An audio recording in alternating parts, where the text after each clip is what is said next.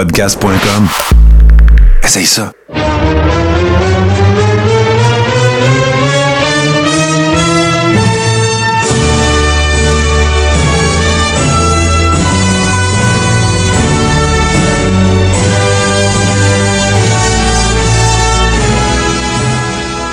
Le Carré rond, saison 4, euh, épisode 9. Salut Toto, comment ça va? Ben oui, allô, allô, épisode 9. Et que ça passe vite. Ah ouais, ouais. Puis euh, écoute, euh, encore qu'on. euh, on partira pas là-dessus à finir, mais encore confiné, bien écœuré, mais pas moins motivé à livrer du contenu. Alors, euh, Ça, c'est sûr. nous voilà de nouveau. Écoute, j'ai pas mal d'affaires, moi, dont je veux parler, mais ils ont pas mal de choses en commun. C'est que, je ne sais pas dans ton cas, on s'en est pas parlé, mais euh, moi, j'ai regardé Backlash hier. Ah, oui, OK, non, euh, j'ai vraiment pas Parfait. regardé Backlash hier. Ben écoute, c'est des affaires qui arrivent, c'est pour ça qu'on est un team. Alors, euh, j'ai euh, zioté ça, comme on dit. On demeure, je vais en parler dans le premier bloc, là, mais parce que ça va mettre la table à un autre truc dont je veux te parler, mais on, on reste, l'affaire intéressante, c'est qu'on on demeure dans le pas trop long. En tout cas, pour mes yeux, à moi, ça a pas, je, je pourrais pas te dire combien de temps, excuse-moi, combien de temps exactement ça a duré, mais Mais là, ils n'ont pas de crowd sur place, tu sais, fait que des événements ben, de c'est 4-5 ça. heures, ça a comme de- sa place. OK, ben ça, tu vas, tu vas arrêter ça tout de suite parce que je vais t'en parler. Parce que si tu dis ça, c'est vraiment parce que tu l'as pas vu, mais je vais, je vais revenir là-dessus sur euh, la crowd parce qu'il y en avait une crowd.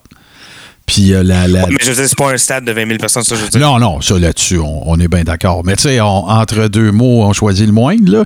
Mais euh, c'est ça, mais toi, tu vas nous parler de quoi cette semaine, mon cher?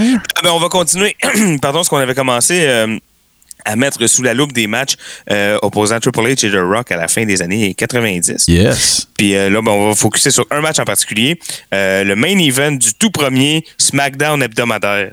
Ah, OK. Ah, ouais, hein, c'était eux autres, ça. Le Ah, ben. 26 août 1999. Donc, euh, Ah ouais, hein? quand même, OK. Ça va être des bons, euh, des bons souvenirs. Évidemment qu'on va avoir le segment euh, Les deux tours et tout ça. Et cette semaine, euh, je l'avais annoncé en fait un peu en primeur à, à nos patrons parce qu'ils ont eu la chance de voir un watch-along entre The Great Muta et Hulk Hogan suite à justement une, publication dans notre groupe privé de- d'un de, nos membres plus récents qui est Steve Bolduc.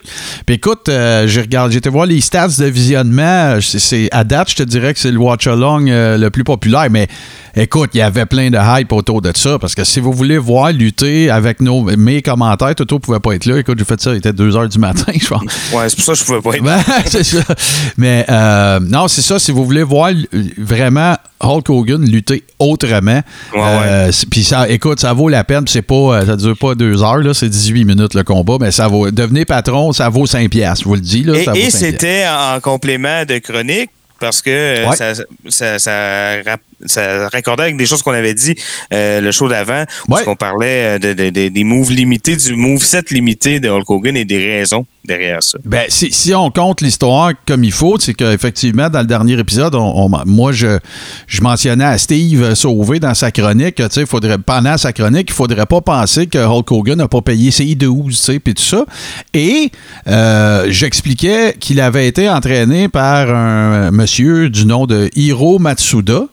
Ben, c'est exactement de lui qu'on va parler cette semaine euh, de- dans la chronique Luther Old School. C'est-tu pas beau? tu sais? Tout est dans tout. C'est malade. Puis c'est- c'est c'est merveilleux. Fait que, hey, écoute, on part ça, mon vieux. Euh, Sans plus tarder, on vous démarre ça. Je vous parle de Backlash tout de suite après ceci. Hey, hey, Toto Lavigne ici, animateur vedette de Radio Déo, ta station Web Country. Hey, on sait jamais quoi faire le vendredi soir. Ben, viens me rejoindre.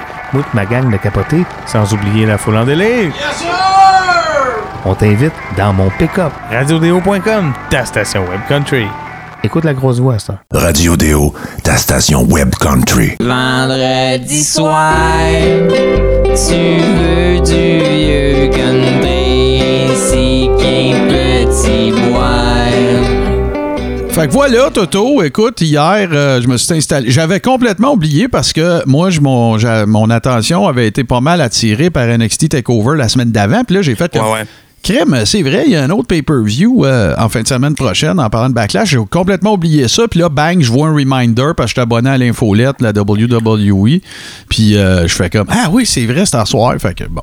Puis écoute, je veux pas, euh, ça, ça pourrait être un sujet en soi, là, parce Ouais. que je vais te poser une question une autre fois, mais juste euh, mentionner vite, vite. Euh, me semble que ça aurait été bien de profiter du confinement pour aller vers un peu de décroissance de contenu. Me semble ça. Ouais, ben me oui. semble qu'il y a beaucoup de contenu. Ouais, mais là, tu vois, je vais, je vais clore un peu le, le segment sur un, un peu sur ça. Fait que, mais ça, c'est à la glace, mais c'est un, c'est un de bon point. T'as, t'as raison. Euh, Ou, ou peut-être du contenu différent, tu sais. Ouais, c'est ça. Tu sais, euh, ben, on en a parlé, de toute façon, on repartira pas là-dessus. Mais bon, fait que je m'installe euh, devant ça. Écoute, je ferai pas le, je ferai pas nécessairement le gros rundown de la carte parce que je pense, je, suis, je, je soupçonne que nos, nos abonnés puis nos patrons, euh, ils sont pas full. Tu sais, si moi puis toi, on n'est pas à date.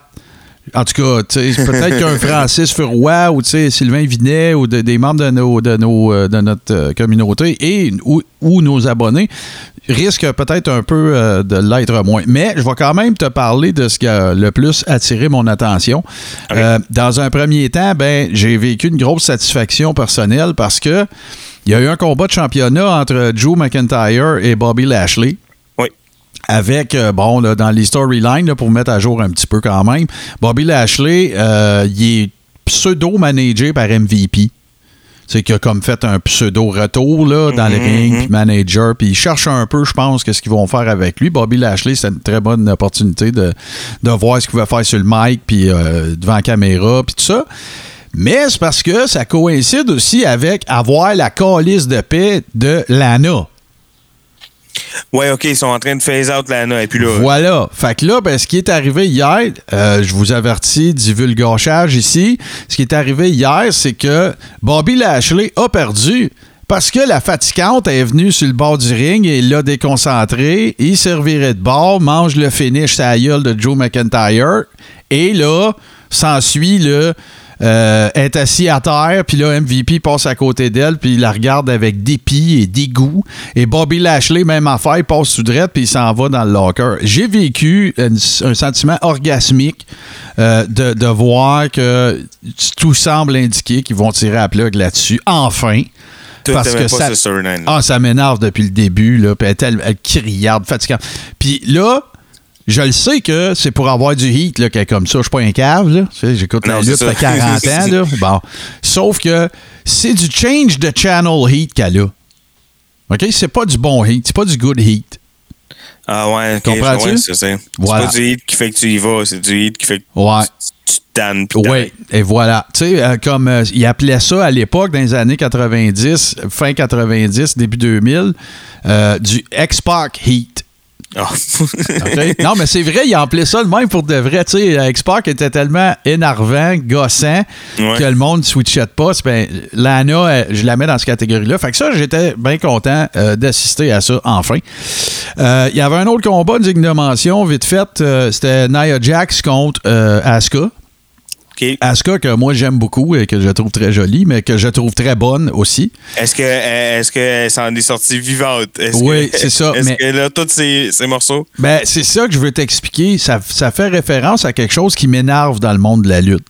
Et particulièrement dans le monde de la WWE. C'est que je sais pas si tu te rappelles, mais il y a déjà eu des championnats, des combats de championnat entre Nia Jax et Asuka dans des pay-per-view.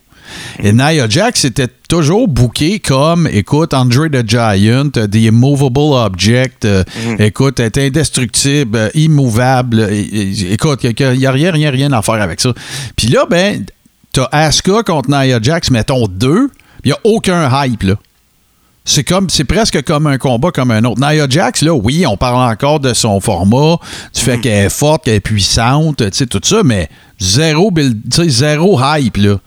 C'est comme, euh, tu sais, t'as eu à WrestleMania 4, t'as eu un, un Hogan Andre numéro 2, mettons.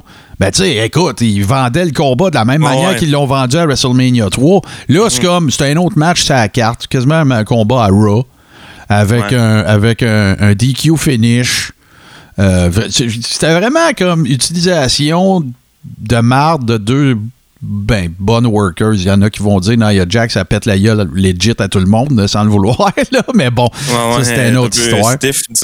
Ouais, c'est ça. Et là, ça m'amène, bien sûr, au combat euh, qui était la, toute la carte, en fait, de Backlash et qui était vi- évidemment Randy Orton contre Edge dans un combat bilé comme the greatest euh, wrestling match ever.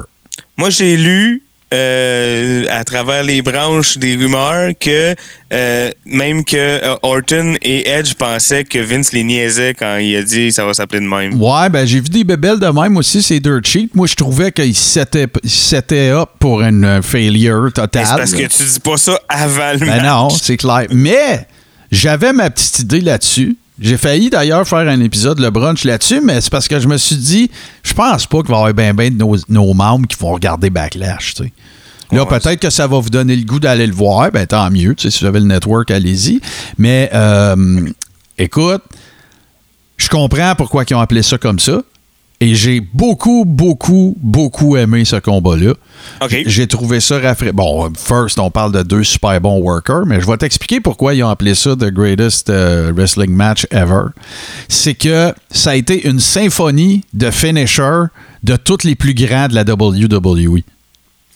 Ah, Fait que ils ont t'as- comme choisi cet angle-là. voilà. Fait que t'as Edge qui a essayé un, un Rock Bottom. T'as Randy Orton, un Pedigree. Euh, tu sais, il y en a eu plein de même, là. Il y en a eu pas mal. Et j'ai trouvé ça vraiment super intéressant. Au-delà du fait que je m'attendais pas que ça soit un combat de marde, là. Tu parles quand même de Edge puis Randy Orton. Ouais. Mais j'ai, j'ai- la psychologie de ce combat-là, j'ai adoré ça. Écoute, donc, Surtout ouais. en, en pre- en pre-tape, là, pas pour rien leur enlever, mais ça- dans le sens que s'ils sont capables d'être top-notch live, imagine si on peut enlever les deux, trois petits cossins moins hot. Voilà, ben c'est sûr qu'écoute, euh, le combat débute, puis t'as l'impression que c'est, c'est producé parce que il y a une shot qui se peut pas. Tu sais, quand ils font le collar and elbow, là, quand ils se prennent là, au, euh, ben, Mm-hmm. les bras ensemble, il y a une shot qui est comme euh, en contre-plongée, comme s'il y avait une GoPro à terre. Là. Ah ouais. Tu comprends-tu? C'est la seule que j'ai vue, OK, de ce genre-là, vraiment weird. Là, j'ai fait que, OK, ça, on va avoir un genre de scénario de film. Mais euh, finalement, ça n'a pas été ça. Euh, ben, j'en ai pas vu d'autres. Il y en a peut-être d'autres qui avaient les qui ont un meilleur œil que moi pour ça, là. Mais euh, après ça, ça n'a pas été overproducé, là. Ça ressemblait à un Ouais, environnement ouais, de, ouais, de- de- de lutte. C'est sûr qu'il y a eu, euh, il y a, eu- il y a eu une coupe de, de coupeurs là, que je pense qu'on pouvait déterminer là, après des spots ou des affaires comme ça. Mais écoute, c'est bien correct. C'était pre-tape anyway. Euh, L'autre affaire, avant de continuer là-dessus, je veux te parler de la foule. C'est la meilleure foule, ben foule, là, peut-être, je sais pas, 40, 50 personnes, gros max, 30. Sauf que c'est la plus euh, bruyante que j'ai vue. Fait que je sais pas s'il y avait des sound effects par-dessus. C'était quoi? C'était des. euh, C'est tout des- du monde du PC. C'est tout du monde du Performance Center. Mais il n'y a mais pas de- des, du monde des nobody, là, dans le sens des. des- Ben, il y a une couple de filles que j'ai reconnues d'NXT. Mais tu sais, t'as pas, euh, je sais-tu, moi, t'as pas Kofi Kingston avec. euh, non, non. Dans, dans, dans, dans, dans- dans- en arrière du Ou plexiglas. genre, clairement, le roster d'NXT, tu sais, que tu reconnais tout le monde. là, Ben, c'est même pas le roster de NXT. Je pense que c'est tous ceux qui sont sous contrat puis qui sont pas à TV. Ouais. En gros, ou des filles, euh, dans le cas, ben, c'est des filles que j'ai reconnues, là. C'est pas pour dire que c'est plus grave ou moins grave, mais sinon, j'ai reconnu une couple de- de- d'athlètes féminines qui, que, que j'ai vues à NXT. Mais, Ouais, mais ouais. personne de, de- de prédominant, là. Personne de. Euh, Pas Charlotte Flair, hein, c'est non, c'est ça. Fait qu'écoute, ça. ça un, un- un super bon match. J'irais jusqu'à dire que probablement que ce match-là a duré un solide 30 à 40 minutes. OK, quand même. Ah ouais, ouais, écoute, là, même si c'était pre- pre-tape, euh, les deux gars, là, ils en ont su une shot, là, euh, clairement. Et euh, super bon combat. Je veux pas, je veux pas trop en dire. Je voulais surtout expliquer que Violette est fatigante et que Ouais, c'est pas grave. C'est vraiment pas grave. là. Elle est chez eux, elle a fait sa job. elle te protège de tous les malfrats. Mais Mais je suis content que t'en parles parce que ça ouvre la porte à ceci. Ferme ta gueule! Ah, ok, bon. Voilà, ça marchera pas, mais je te le dis. Bon, OK. Continue. Nous souhaitons vous informer que ce podcast est enregistré sans aucune cruauté animale et euh, juste euh, du tailleur. Elle était même plus dans la pièce quand j'ai dit ta gueule. Ah, bon, c'est ça. C'est du théâtre. Ah, bon, bon, bon. Fait que euh, c'est ça. Fait que je veux pas en dire tellement plus.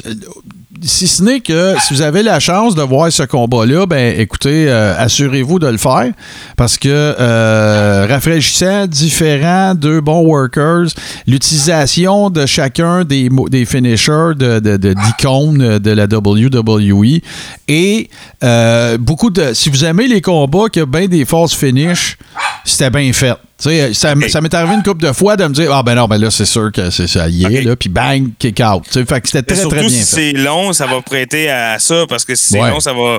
euh, tu sais, là, tu te dis, est-ce que ça fait 25 minutes, c'est sûr que c'est la fin. Ah, ça fait 30 minutes, c'est sûr que c'est la fin. C'est ça, c'est ça. J'ai bien aimé aussi euh, l'arbitre qui officiait ce match-là. Euh, J'ai trouvé ça cool parce que j'avais le feeling que ça faisait longtemps que je ne l'avais pas vu, puis c'est Charles Robinson. Euh, ça m'a fait du bien de voir euh, mini Ric Flair, ou en tout cas probablement le plus grand fan que Ric Flair a jamais eu. Euh, puis écoute, j'ai trouvé qu'il a fait une killer job. Je ne sais pas. Écoute, d'habitude, un arbitre, tu remarques pas ça. Puis ça veut dire qu'il est bon, tu sais. Ouais, ouais, Puis là, ben, je, je l'ai remarqué, puis je l'ai trouvé bon. C'est quand même euh, excessivement rare. Fait Ils que, vont dire, les arbitres, que c'est euh, c'est une bonne soirée si personne parle de toi. Ouais, ben, c'est ça. C'était bon. Puis, puis la raison pourquoi j'ai remarqué qu'il avait fait une bonne job, c'est pas parce qu'il avait pas fait une bonne job, tu comprends? Là? Tu sais, ça- il faisait partie du match. parce que Ah, puis l'autre affaire, écoute ça, je voulais t'en parler. Le combat débute, il, euh, il tamise les lumières. Tu sais, le fameux cossin là, qui avait deux, trois micros à pogner après à Madison Square Garden, qui descendait du top, là. Ouais, ouais, avec ouais, c'est comme jaune avec MSG écrit devant. Ah Écoute, j'ai eu des astis de gros frissons, mon gars, parce que le présentateur des deux gars, euh, écoute, c'était. euh, voyons, c'est parce que je veux le nommer. euh, euh, c'était Howard Finkel. OK? Fait qu'ils ont vraiment. Ils ont pris des voices d'avant, là, des Ouais, présentations ouais. d'avant, mais ils ont mis ça, ils ont tamisé les lumières avec comme du gros reverb. C'était vraiment. euh, tu sais, euh, malgré le fait qu'il y avait personne dans la salle, euh, ben, peu de monde dans la salle, j'avais un feeling de gros match. Tu sais, de big time match. Là. Tu sais, ça, non, ça a été euh, vrai. Je te dirais, c'est mon match préféré en temps de pandémie. Tu sais, je te parle que c'est pas un match de gamique, là. OK? Euh, vraiment, en tout cas, écoute, euh, ça m'a un peu réconcilié avec, euh, avec ce qu'ils sont en train de faire. Puis j'ai trouvé ça vra- vraiment très cool. Et avant de conclure, je veux te parler d'un autre segment pre-tape que j'ai à fucking doré. Les Viking Raiders contre Street Profits Ouais. qui sont collés dans le ring. OK? Puis là, ben, je ne sais plus c'est lequel. Ah, euh, euh, écoutez, on- il semble se passer du grabuge backstage, donc on va aller, euh, on, on va s'y rendre. Fait que c'est les Viking Raiders avec Street Profits qui se pognent. OK. Puis ils sont collés dans le ring pour un match, là. On rappelle mais que Street- arrivent pas, fait que là, on va Ouais, on rappelle que Street Profits sont champions par équipe de Raw. Fait que euh, ils se battent, ils se battent, ils se battent. Puis là, il arrive un de paquet de cossins, man, qui sont obligés de collaborer les quatre ensemble, dont un showdown avec des ninjas dans le parking. Aïe, c'était écœurant. Sérieux, c'était vraiment bon. Je pense que c'est mon segment euh, Hollywood-ish là, préféré depuis la pandémie. mais c'est le genre d'affaire que t'aimes pas, ça? Non, ça, j'ai vraiment aimé ça. J'ai adoré ça. Parce que c'est pas dans le contexte d'un match de lutte. C'est un brawl dehors. Au même titre que j'ai aimé le food fight à, à- au Slammies en 87, les 32e. OK? C'est complètement différent. Ils m'ont pas vendu ça comme un match. C'est un brawl qui se passe dehors. Ouais, ouais. Fait que tout peut se passer. Fait que là, Fait que Ivar, il se bat avec. un, un ninja parking lot brawl Ouais. officiel, là, t'aurais pas aimé ça. Non, c'est ça, exactement. S'il avait bilé ça comme un match, là, de ça, tu sais, pour les ceintures, ça, j'aurais trouvé ça cave. Mais qu'il se passe des affaires à coucher des. Hey, il y a du monde qui pense, écoute, qu'ils vont nous injecter de la 5G d'un veine, là. Tu sais, Ah c'est ouais. tout ce peu de ce temps-ci. Fait que ça, ça passe mieux. Et c'est pas juste ça, Toto, c'est parce que pour faire ça, ils sont fucking bons. Les Street Profits, ouais. ils sont bons. C'est deux bons comédiens, stand-up, Mhm. euh, humoristes, appelle ça comme tu veux. Puis là, ben, le clash avec les deux autres freaks de Eh oui. Vikings, tu sais, c'est débile. Là. là, à un moment donné, ils se battent. sais, Les, les Vikings, ils ont des, des, euh, des boucliers. Eux autres, ils ont des bâtons de ga- une boule de bowling. Après ça, ils font, ils font un recap de leur game de bowling qu'ils ont eu dans le cadre de On est meilleur que vous autres à toutes. En tout cas, j'ai adoré ce segment-là, tellement que quand ça a fini, j'ai même pas été voir le documentaire de Taker. J'ai rewindé, je suis retourné voir ce bout-là, puis j'ai rien encore. C'était vraiment bien fait, vraiment cool. puis c'était tellement. Ce que j'aime pas, c'est quand tu fais des segments pre-tape, euh, que tu me vends comme réel. Ça, ils te le vendent pas comme réel. C'est tellement gros, c'est tellement slapstick. Ouais, c'était un film, c'est de la télé. C'est tu ça, exactement. Ça, c'est correct. On dirait que tu me, tu me mets dans le contexte que je te dirais pas, ben c'est de la merde ton affaire parce que c'est pas de même ça devrait se faire. La lutte, c'est pas de la lutte. That's it. C'est de l'entertainment. ouais, c'est et ça, c'est j'accepte. Un, un segment dans un show de télé. C'est ça, exactement, j'accepte. Fait que j'ai vraiment tripé et adoré ça. Et là, écoute, ça va m'emmener au deuxième sujet dont euh, je voulais te parler. C'est les retours de lutteurs. Je sais qu'on en a déjà parlé, tu sais, when is too old, too old et tout ça. Euh, tu sais, écoute, là, à l'heure actuelle, de ce que je peux constater, de ce qui se passe quand il y a des retours de lutteurs, toute proportion gardée, c'est de la marde, là. Ben, c'est jamais aussi hot que ce qu'on voudrait. Non, parce que la raison pour laquelle je, je- je- je- je- j'ai comme décidé de parler de ça là, c'est que là, ce matin, je regarde les dirt sheets, puis Edge, il est blessé, puis il va être sur la tablette huit mois. Ah. Parce qu'il s'est déchiré, euh, je sais plus quoi, là, le, le, le, le- le chest ou le trapèze. ou Je, je m'en rappelle plus, là, c'est pas important. Mais sans- là, il n'y a pas eu d'annonce officielle à l'effet qu'il était blessé parce que le show, de toute façon, il a été tapé le 7. Le, le combat, excuse.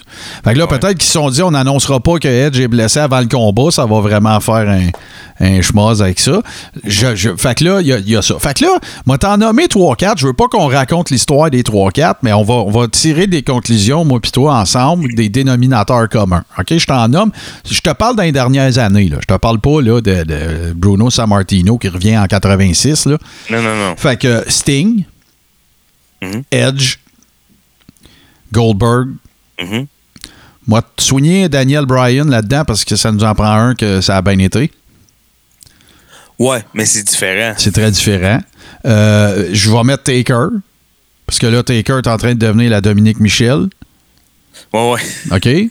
Euh, fait que dans ces cinq-là, je te, je te, je te cale euh, les conclusions. OK? Taker, euh, à part un dernier pay-per-view, d'ailleurs, dans le dernier épisode du documentaire, il en parle, mais avant, à part ce dernier pay-per-view-là, le dernier majeur qu'il y a eu, c'est contre Goldberg. C'est un des pay matchs de l'histoire de la lutte. OK? Ils ont failli se tuer tous les deux. Goldberg s'est auto-commotionné comme un gros jambon dans la première minute. C'était en, en Arabie. ah ouais, c'était ouais, exactement. C'était du gros calice de n'importe quoi. OK, Taker.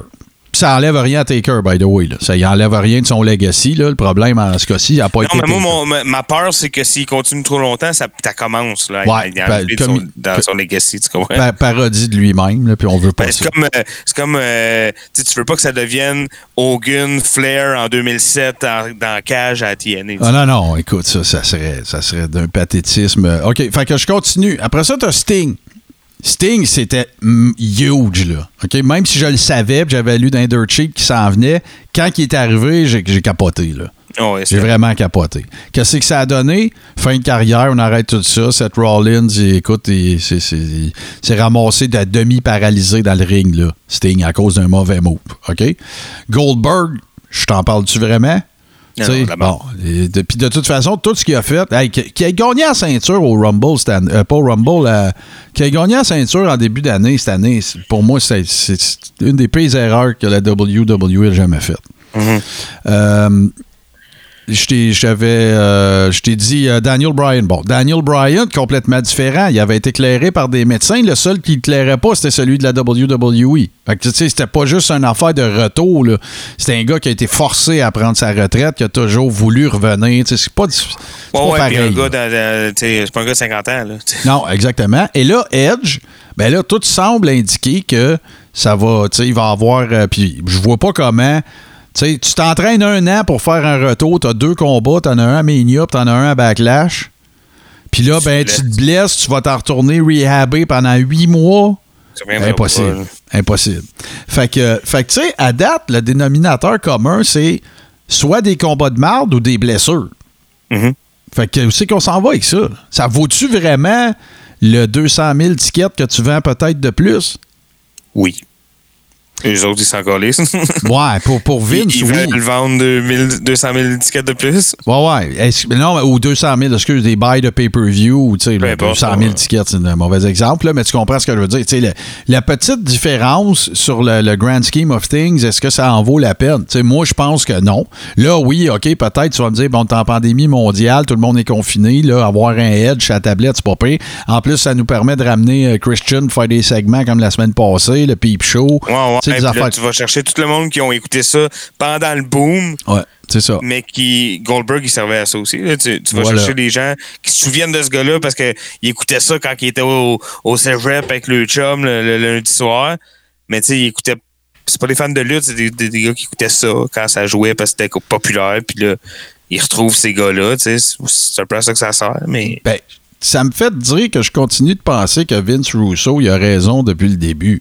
Quand il dit Tu vas toujours avoir 2 millions de personnes qui vont regarder à WWE à peu près, là. Tout le temps. Ça, c'est les fans hardcore. Ils t'avertiraient qu'ils vont faire passer de la marde, puis le monde la regarderait pareil. oh, ouais, ouais. Qu'est-ce qu'ils ont réussi euh, avec les Monday Night Wars, puis euh, vers la fin des années 90, ça a été d'amener des nouvelles paires de yeux.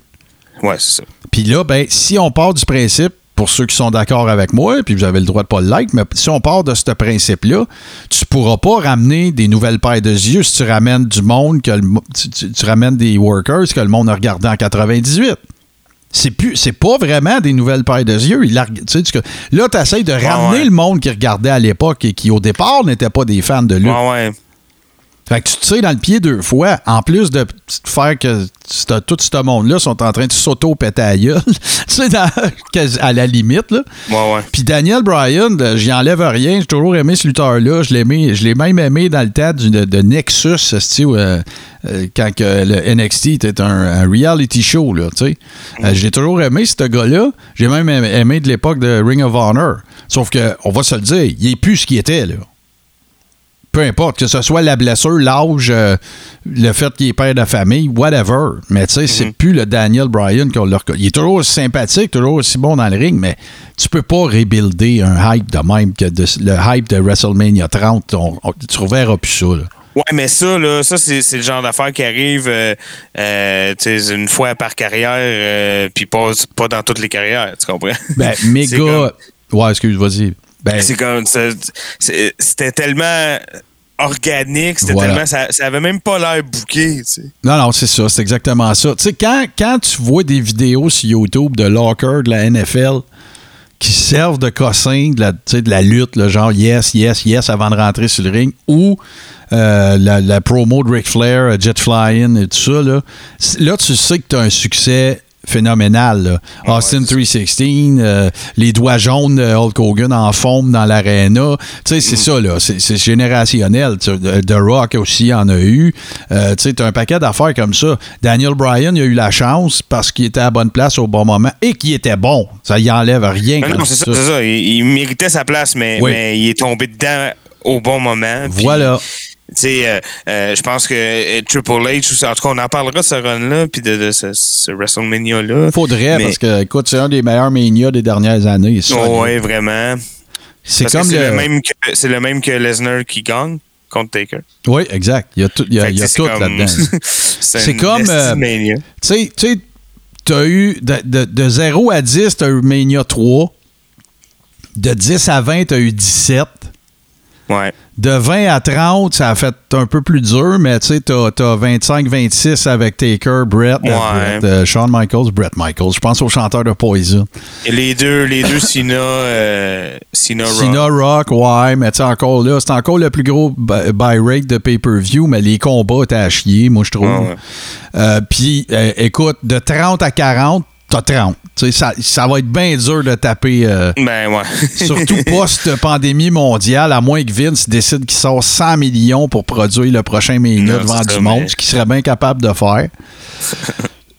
fait que, Parce Ouf. que, écoute, ce Mania-là, là, il commence, puis on, on le sait tout qu'il va gagner, là, à la fin. Ah, Mais euh, il, faut, il faut quand même qu'il batte, euh, euh, qu'il batte Triple H. Ouais. Après ça, il faut quand même qu'il batte les deux autres goons. Puis, il y, avait vraiment quelque chose de cool, Euh, là. Puis, J'étais sûr, moi, quand j'ai vu 30, que j'ai écouté à la fin, tout, j'étais sûr, bon, là, demain, des Dirt Sheet, tu sais, ils vont dire que ça n'a aucune crédibilité que Daniel Bryan, dans la même veillée, batte Triple H, Batista puis Randy Orton dans un three-way. Tu sais, tout le monde va dire ça. Mais le monde s'en sont calissés. ouais, c'était hot. C'est ça, tu sais, c'était... Le plus gros pop, je pense, euh, que je me souviens d'avoir vu là, dans l'ère moderne, mettons, on va dire ça de même, là, quand il est debout sur le turnbuckle, puis que tout le Ah, monde fait yes. yes, yes avec ses belts, là, Ah parce non. deux belts. Ouais, ouais, c'est ça. Fait qu'en cas, fait que, bottom line, avant de passer au prochain segment, euh, c'est que euh, forcé d'admettre, puis si vous n'êtes pas d'accord, euh, venez débattre avec nous autres, ça va se faire dans le respect et tout ça. Puis ça arrive souvent qu'on se fait présenter des super bons points, donc euh, garde, euh, c'est open. Mais euh, forcé d'admettre que euh, la conclusion de ça, c'est que ça n'a rien donné, ou presque. Puis je vous ai même pas parlé du, des- des, comebacks d'Hogan puis de Mr. America qui ont été encore une fois. Écoute, euh, de Piper qui est revenu un peu dans la même époque aussi, puis qui était allé à ESPN euh, dire que la lutte c'était de la merde, puis s'est fait sacrer dehors après. Sais, il s'affoire tout le temps. Sais, c'est ça l'affaire. Ouais, ouais. Puis Gold- Goldberg, je trouvais que ça aurait pu être utilisé en référence comme une bon booking, bonne utilisation, des matchs pas trop longs, des promos pas trop longues. Puis s'en va tout scraper ça en s'auto-commotionnant, ce petit gros jambon. fait que euh, c'est ça. C'était mon petit, euh, mon petit deux scènes là-dessus. Vous êtes d'accord? Merci. Vous n'êtes pas d'accord? Venez nous en jaser. Euh, vous voulez euh, en débattre de façon plus intime? Ben écoute, moi, je suis très assidu sur la page euh, des abonnés aussi, la, page privée Facebook, en fait, des membres Patreon. Et il s'en fait des échanges là. C'est vraiment cool, toujours dans le respect. Donc, regardez ça. Fait que là, ben, mon Toto, on va, on va faire une pause, puis je, je vais te changer le pacing, en fait. Après ce segment qu'on vient de faire, ben là, tu vas continuer ton sous la loupe avec The Rock et Triple H. Tout de suite, Parfait. après ceci. And what you gonna do when Hulkamania run wild on you? Les lundis douteux. Chaque lundi, depuis 10 ans, au pub Brouhaha, 5860 Avenue de Lorimier. Chaque semaine, un film louche, un humoriste de la relève, l'enregistrement en direct de 70% et un set de VJ invités. Les lundis douteux. Apporte ton sourire et tes cousines, puis dis-leur que c'est toi qui paies parce que c'est gratis. Nous voilà donc rendus à ce segment que j'apprécie beaucoup. J'espère, en tout cas, de ce que j'entends, c'est le cas pour vous tous et toutes également. Et bien sûr, le sous la loupe. Yeah. Tu nous parles de Ça- quoi cette se- Ben, tu continues, mais tu- tu- écoute, t'as des, t'as des affaires dont tu, euh, tu veux jaser, là. Ben oui, ben j'ai euh, j'ai fait euh, deux petits watch along pour les patrons, pour les patrons du Coréron, donc qu'on vous invite à, aller checker si ça vous intéresse ce genre d'affaires là. Euh, j'ai fait deux watch along cette semaine, un qui était en complément d'anciennes chroniques. Puis un qui était en prévision de ma chronique d'aujourd'hui. Oh yeah, il y a plein de concepts, j'adore ça. C'est tout, est- tout- c'est comme un gros concept, là. Un gros concept. fait que euh, le premier watch along donc que j'ai fait en complément de chronique, c'est euh, un watch along de petits extraits de euh, Vince à Memphis. Wow. Il y a deux semaines, j'ai Ben parlé ouais. de ça. J'ai parlé de la relation entre la USWA et la WWF en 1993. Et là, je suis allé voir dans le concret sur le terrain qu'est-ce que Ben ça veut dire, ça? Euh, et euh, j'ai trouvé des très belles choses. Il y a, on regarde dans ce watch along-là, c'est pas très long. On regarde quatre petites vidéos de cinq minutes Cool. chaque à peu près. Cool. Le premier, c'est un. Euh, c'est tous des extraits, évidemment, qui viennent des, des, des émissions hebdomadaires du dimanche à Memphis. Ouais. Euh, et le premier, c'est un, euh, c'est un montage des meilleurs moments d'un, du main event de la semaine d'avant au, à l'auditorium de Memphis entre euh, l'arbitre de la WWF, Paul Neighbors, et Jerry Lawler. Ah ouais, OK. avec euh, euh, Vince McMahon et Pat Patterson ringside. Aïe, aïe, aïe. Euh, qui font de la merde, euh, Ah, évidemment, cool. de la merde pogne. Et euh, pour vous montrer à quel point Lawler est face à Memphis, parce que c'est c'est quatre petites vidéos qui vont montrer comment c'était joué la dualité, c'est que quand ils sont à WWF, c'est Vince qui est face, puis les rôles Ouais, sont ouais, ouais, je comprends, je comprends. Je comprends. Et puis, euh, une affaire que Lawler fait, qui est très heel dans le fond, mais vu qu'il est à Memphis puis qu'il est Dieu, ben tout le monde trouve ça bien correct. Euh, il finit par mettre euh, Paul Neighbor sur une civière parce que c'est un vieux monsieur. puis, euh, puis là, il l'a taba- il l'a tapoché. Fait que là, pendant qu'il le met sur la civière, il, lui, il prend le micro puis il niaise. Puis là, il fait la, la foulerie du monsieur dans la civière. Et là, après ça, il s'approche de la civière puis il lance une boule de feu d'en face. Ben voyons donc, c'est donc bien. Je te le jure. Overkill, ben raide, man. Vraiment. Euh, puis il reste face. Après ça, il y a une promo de, euh, de Vince McMahon euh, qui se pratique à être heel, qui est vraiment cool. Euh, et le, le, le joyau de, de ce petit watch-along-là, c'est la promo que Jerry Lawler fait tout de suite après. En réponse, bon, vous, dans le watch-along, c'est bien expliqué, là, vous allez voir, mais le- je mets bien le contexte de la promo. Là. Mais ce que j'aime, c'est qu'il va parler de ce qu'il a fait à Bret Hart à King of the Ring. Vous savez, euh, l'attaque Ouais, vicieuse Ouais. sur Bret Hart lors du couronnement. Euh, et il se donne le beau rôle, il se fait passer pour heel, tout le monde applaudit. Bret Hart, c'est un sale. Aïe, aïe, hein? Et c'est vraiment, vraiment fucked up. Et ça se termine avec euh, un match qui est euh, un magnifique squash euh, de Tatanka. euh, dans un dans un ring de studio à Memphis contre un monsieur qui s'appelle Freezer Johnson.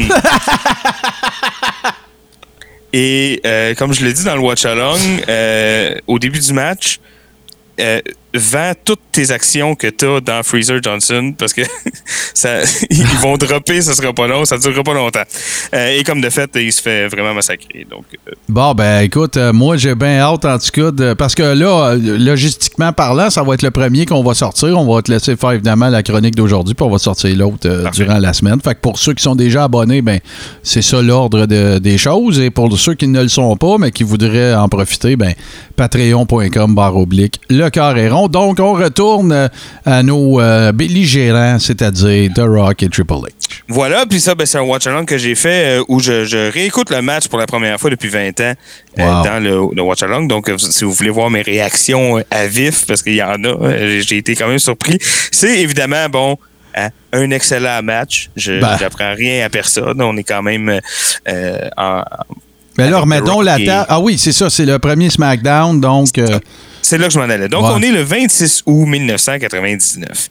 Et c'est euh, le premier euh, pas Raw SmackDown hebdomadaire. Je m'explique.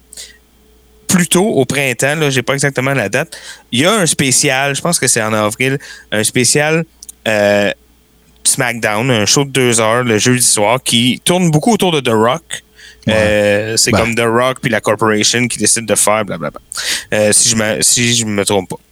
Mais là, bon, on se transporte, c'est passé beaucoup de choses, et là, on est en août euh, 99, on est après SummerSlam, donc Mhm. euh, le, le jeudi d'après SummerSlam.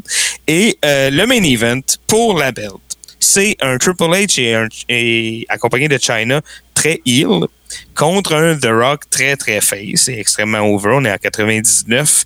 Euh, si vous connaissez un petit peu votre histoire de la lutte, vous savez euh, que ça veut dire. Il est très très très populaire. Euh, Triple H aussi, très over, joue son rôle de champion heel à la perfection. Et là, pour rajouter au drama, le, match va être special guest refait par Shawn Michaels. bon. Shawn Michaels, à ce moment-là, qui, qui effectue un petit retour, il est blessé encore, mais il revient à la télé, tout ça. Euh, il est plus.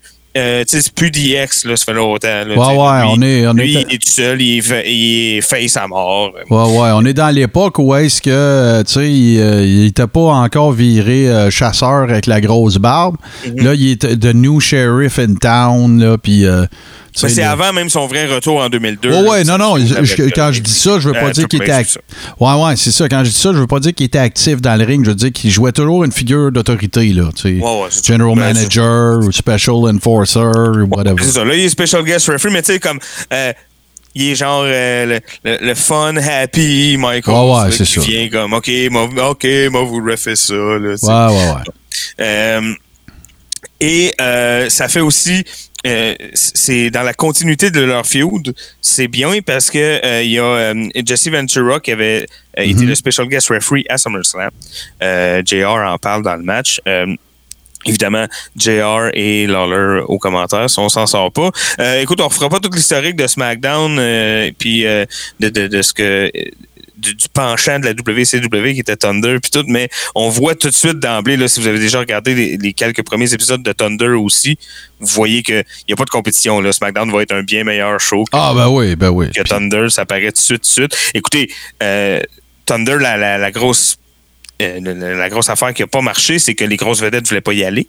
Et puis, euh, ben, là, le main event du premier SmackDown, c'est quand même pour la ceinture, Triple H, Ben ouais, The Rock. On, on, on set le ton tout de suite. Ça va être un gros show. Euh, ça sert à ça. Hein, c'est pas un match de pay-per-view. Ils vont pas faire euh, 35 minutes. Ils vont pas faire de spot incroyable non plus. Non, non, Bon, c'est un- c'est une, offrande faite aux fans de la WWE. Exactement. si- Puis, si- si on, on va veut- leur donner ce qu'ils veulent. C'est ça. Si on veut euh, très rapidement faire un brin d'histoire avec ça, c'est que, bon, évidemment que la notion d'avoir un deuxième show euh, était toujours présente auprès de, de Vince. Il faut préciser qu'il n'y a pas d'erreur. là. Tu sais, c'est pas euh, on va inventer un nouveau show qui va s'appeler SmackDown, puis après ça, on va dire à The Rock de commencer à dire Lay de SmackDown. Non, non, non. C'est l'inverse qui s'est passé. C'est que le nom du nouveau show a été trouvé parce que The Rock faisait ça et non l'inverse. là. Ouais, c'est- ouais, ça, c'est ça. C'est comme je vous disais, le, le- le premier SmackDown, le, le SmackDown spécial qui était pas. Qui est comme l'épisode zéro, si vous voulez, de la série, euh, ben, c'était The Rock, là. Ouais, ouais, c'est ça. Puis- il y, avait une partie de la motivation d'avoir un deuxième show aussi. On en a déjà parlé de la profondeur du roster dans ces années-là. Mais euh, c'était clair, c'est la, la définition se faisait à l'effet que il y avait un show, Raw, c'était Austin, puis SmackDown était The Rock. Sauf que faut pas oublier que quand je dis ça, ça sous-entend aussi que chacune de ces deux parties-là, chacun de ces deux workers-là, ont besoin d'un line-up d'adversaires potentiels.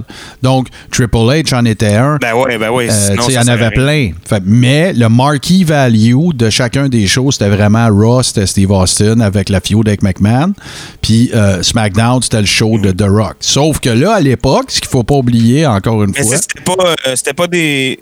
Excuse-moi, Martin, mais c'était ouais. pas des vases étanches non plus. Là, euh, c'était pas deux brands. Là. Ben, c'est Euh, là il y je m'en allais. qui était aux deux shows, Austin aussi. Voilà, c'est là que je m'en allais. Le brand split n'existait pas encore. Le but était vraiment d'avoir le plus grand nombre possible d'auditeurs sur des chaînes câblées. Puis si on se rappelle, c'était pas sa même chaîne. Là. T'en avais un Ah qui non, était sur en. USA Network, puis l'autre était sur, je m'en souviens plus, mais c'était définitivement pas un des canaux de, de Ted Turner, là, mais le, son- le nom de l'autre chaîne me revient pas, là, mais c'est, donc euh, USA Network, puis une autre, je m'en- écoute, me demande si c'était pas Spike ou de quoi de même. euh, Il y avait pas de... Je pense que pas. Ben, ça a été Spike en tout cas. Ouais, c'est ça, là, ça changeait. Au début, début, je sais pas. Là, C'est ouais. ça, c'est ça. Fait que c'est ça qui a amené un peu à cette, euh, ce, ce- ce point culminant-là qui a été le, le démarrage de SmackDown. Et euh, écoute, c'était, label total de rock, là. Ne Ouais, serait-ce ouais, que là, par le puis- nom, tu sais, c'est ça. là. Ben ouais, c'est ça, exactement. Mais là, euh, bon, euh, euh, on arrive à ce match-là. Vous savez, euh, les, les- il y a différentes façons de travailler des matchs. Hein. On, on fait pas la même chose dans un house show euh, que ce qu'on fait quand on est dans un match à WrestleMania qui culmine euh, six mois de feud. Ben un match comme ça, le main event d'un premier gros show, ben ça sert à comme tu le disais tantôt, ça sert à donner aux fans ce qu'ils veulent, là, les spots cool, les spots le fun, on va tout leur donner. Puis on, on veut, c'est le show qu'on veut mettre over en fait. C'est, c'est- Ouais, ouais, c'est ça, exact. là. On veut que tout le monde sache que dans ce show-là, il va se passer des affaires aussi hot qu'Ara, peut-être même plus hot, puis tout. Ouais. Fait que euh, Mais avant que tu continues, je sais pas si tu vas y aller, fait qu'arrête-moi si je vais là. Mais tu sais, l'autre affaire que Vince voulait définitivement créer avec ça, c'était euh, une compétition à l'interne. Parce que c'était deux production teams. Tu avais deux équipes de riders, de Ouais, ouais, writers, deux équipes de production exécutive, deux équipes sur la route. euh, sais. Bon, oui, euh, il y a- c'est drôle de dire qu'en en pleine Monday Night War, il y avait besoin de créer Ouais. la compétition à l'interne. Tu n'en avais pas assez de la compétition. hein. Oui, oui, absolument. Puis si vous voulez, euh, en fait, la... il y a une série de documentaires dans laquelle ce que je suis en train de vous dire est super bien expliqué euh, sur le WWE Network. C'est le, le- l'Attitude Era. Euh, tu sais, Ok, qu'on, ouais. explique euh, dans, dans- Il y a cinq ou six épisodes. C'est super intéressant. Et il faut savoir que backstage, on considérait déjà, et on pensait que ce serait le cas pour toujours, que SmackDown serait le B-show, même si c'est The Rock. Ça durait Ouais, moins ouais. longtemps. C'était, je veux dire, de, Raw, c'est, c'est- c'est- à, à l'heure actuelle, Raw, c'est l'émission hebdomadaire qui a le plus d'épisodes de l'histoire de la télévision sur chaîne câblée. Là. OK? Fait qu'il n'était pas question, sauf qu'il s'est créé un climat de, de- de- compétition à l'interne. Euh, on se souviendra aussi qu'un peu après le début de SmackDown, Paul Heyman est devenu le, le- le- le- producteur exécutif de ce show-là. Et c'est de cette façon-là qu'il vendait à son roster. On va botter le cul à Raw, puis on va avoir plus de monde qui vont nous regarder, même si notre show est moins long. Là. Et ils ont réussi, by the way. Pas duré super longtemps, mais ils ont réussi. Là, fait que, Non, mais il y a eu des belles années là, de, Ouais, ouais, de. SmackDown, là, de mettons 2002 à 2005. Là, Euh, c'était SmackDown le, le A-show. si veux. exact. 100 Euh, et peut-être que ça a. euh, ben, en fait, euh, le main event dont je vous parle là, du premier show, a aidé à ça dans le sens qu'il fallait que le premier show score. Il fallait que le premier show. Ah, t'as rien solide. qu'une chance de faire une première impression, ça, c'est sûr. Mais ils ont réussi. Et là, on va embarquer dans le match. On va en parler rapidement euh, pour euh, le, le- ce qui est du début. Comme je vous dis, euh, c'est ça. Là, c'est pas, on n'est pas à Mania après euh, un an de feud. Là. Fait que c'est pas le match le plus technique, mais tout est là. hein, les classiques de The Rock, les classiques de Triple H, un ou deux fast finish. Évidemment, euh, China qui vient euh, déranger à plusieurs reprises, empêcher euh, HBK de faire le compte euh, pour que The Rock gagne. Euh, HBK, euh, euh, pas HBK, Triple H qui est champion. Euh, et à un moment donné, bon, HBK, il sort China, c'est fini, dehors, plus de voir.